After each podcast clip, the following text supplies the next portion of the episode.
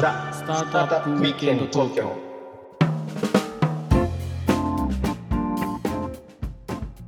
はい皆さんこんにちは。こんにちは、ロックウィステリアのフッティです。ひろきちゃんです。はい今日もザ・スタートアップウィークエンド東京の時間がやってまいりました。はい、来ましたね。と。いうことでね。はい、まあ年明け一発目の、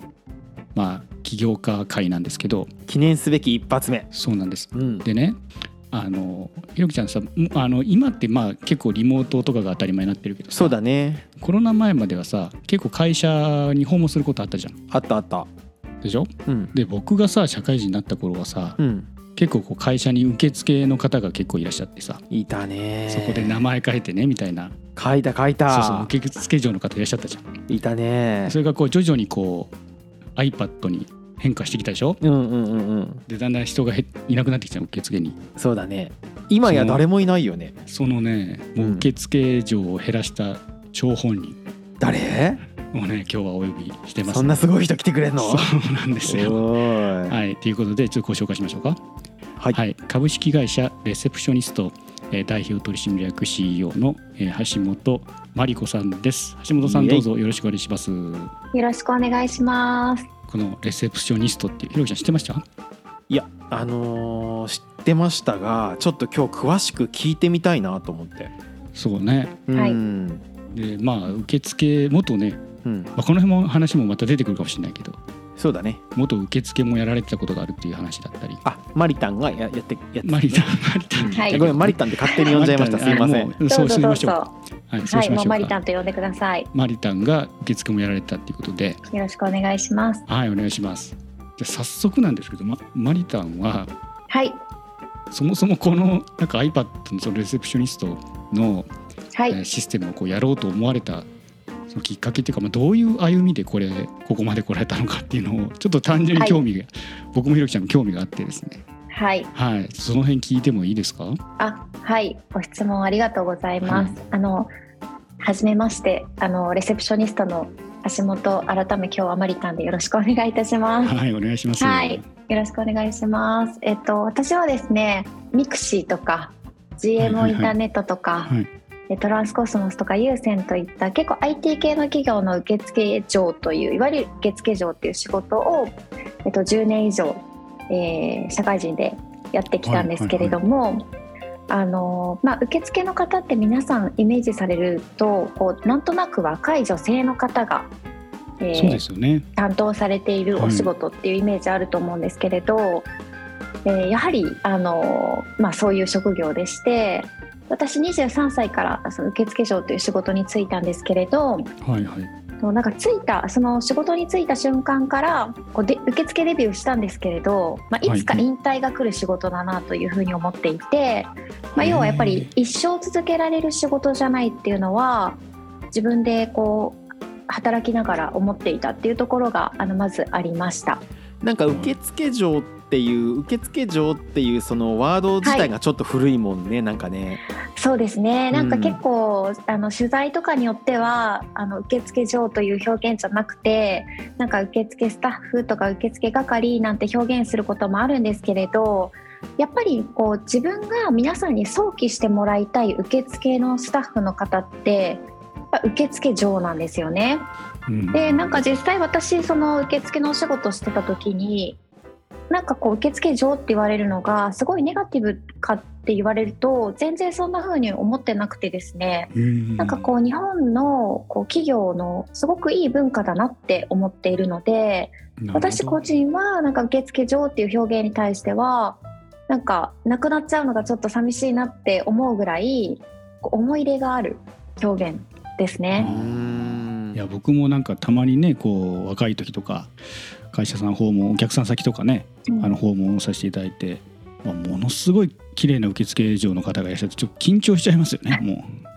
ねえ。う ドキドキしてこう書くのが。なんかこうずらっと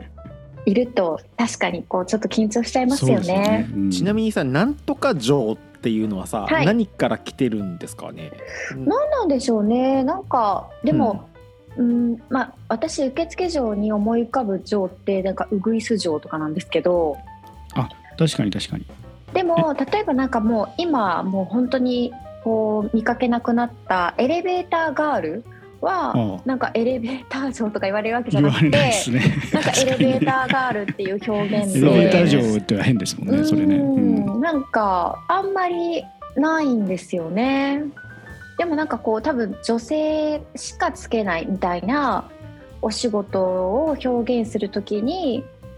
その「女王」っていう漢字をこうつけられるうんケースが多いのかなとか思うんですけどちょっと由来はわからないですね。なるほどなるほど。はいうんでそれでこうまあずっとはできないとこううっすらこう思われてた中で、中で,、まあでも起業ってめちゃめちゃすごいじゃないですかい。きなりこう なんかそのその幅が広いなと思ったんですけど、どうやってね、はいそこにジャンプしたのかっていう話をちょっと聞きたいですよね。はい。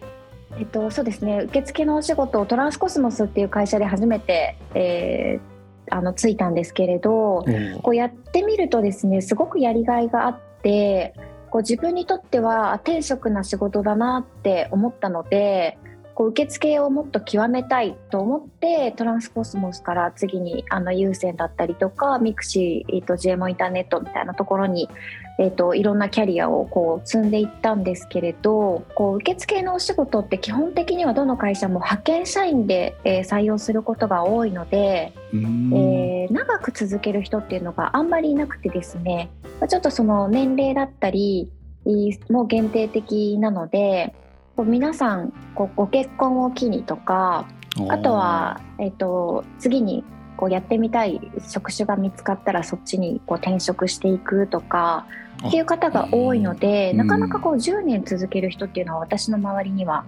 あのいなかったんですよね。えっと、よく聞かれるのがなんか起業しようと思ってたんですかとかなんかいつかやりたいって思ってたんですかって聞かれるんですけどこれは本当に全然思ってなくてですね。はい。あの急にこう舞い降りてきた感じの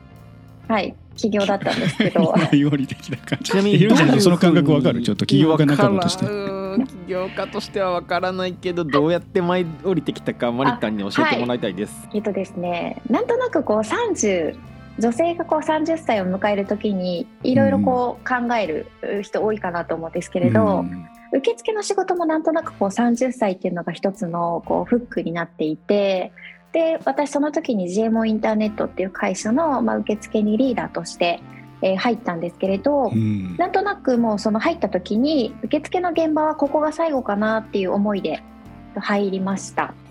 セルリアンですねじゃあ。あそうですそうですセルリアの11階に、うんあのある受付をやらせていただいていてで最初の2年ぐらいはもう自分のキャリアなんて考える余裕がないぐらい結構受付にいろんな課題があって、まあ、その課題解決だったりとか、えーより良いこう受付にしていくみたいなところに注力をした2年だったんですけれどはいはい。そこでその2年頑張った結果あのやっとこう32歳ぐらいであなんかいい受付になってきたなっていうのがこう自分の中でもうんこう感じるうことがあってですねそこでやっとあなんか自分の次の受付嬢じゃないこうキャリアどうしていこうってあの思うようになったんですよね。もうなんかあの私もなんかこう234歳ぐらいの時はいつか結婚してこう仕事辞めうん。て主婦になるのかなとか思ってたんですけど、うん。なんか受付を10年ぐらいやっていく中で仕事が大好きになって、あなんか働くってすごく大切なことだしあの続けたいなっていうふうに思ったのでこうずっと続けられる仕事が次はいいなみたいなことをあの漠然と考えてました。はい。はい、でその時に、えっと、GMO さんからこう正社員で総務のあの仕事しながら受付をこう見るような仕事をしないかとかあのお誘いをいただいたりとかはいはいはい。あとは、えっと自分から違う職種ってなんかないかなと思っていろいろ話を聞いたりとかあの転職活動とかってことじゃなくてなんかあのざっくばらにいろんな人の話を聞いて考えたりとかあとはまあせっかくこう受付で培ったスキルとかがあるのでなんかそれを生かすような例えばビジネスマナーのこう先生をやるとか。おなるほどなるほど。はいはい友人の受付のコンサルをやるとかなんかそういうのをこういろいろ考えてたんですよね。なんかこう10年続けてきたことって受付しかしたことないっていうふうに切り取ると自分の弱みだなとは思ったんですけれどでもこう10年続けたっていうのは見方を変えると自分の強みだなっていうふうに思ったっていうところとまあ受付のプロですよねもうねもはや。そうですね。本当になんかうん勝手に私は日本一の受付嬢ってもうその時は言ってたんで なんかそれだけ思いを持ってやっぱりやってきたっていうところであのそういう感覚もありましたしあとはなんかこうキャリアを振り返った時にあの時に派遣切りにあったりもしたんですけれど、はいはいはいなんかそういう経験も含めてこう雇ってくれる会社があってこう一緒に働いてくれる仲間がいてでそれをこう応援してくれる家族がいるみたいな形で自分のキャリアって成り立ってるので、なんかこう自分一人で作り上げたっていうものではなく、うん。えー、と皆さんととか環境が作ってくれたものでもあるっていうふうに思ったのでなんかやっぱりこれを社会に還元するとかなんか役に立つような形ですることが私にしかできない仕事じゃないかなっていうふうにこうなんとなくこう思ってきたんですよ。あーなんか深いね。うん。うん。なので例えば総務のお仕事だったら私じゃなくてもできる気がするし何だったら私じゃない方が向いてるかもしれないとか。うん。あとは友人の受付の例えばコンサルをやるってなった時に、まあ、自分一人で関われる会社って限定的なのでうん。なんかこうお役に立てるっていう風に考えた時にうん。なんかあんまり広くは役に立てないなとかなんかそういうことを考えた時にあなんかこう受付って世の中がすごく進化してる中でまだ手書きの受付表あるし、うん。毎毎回こう書くん内で呼び出ししてるし。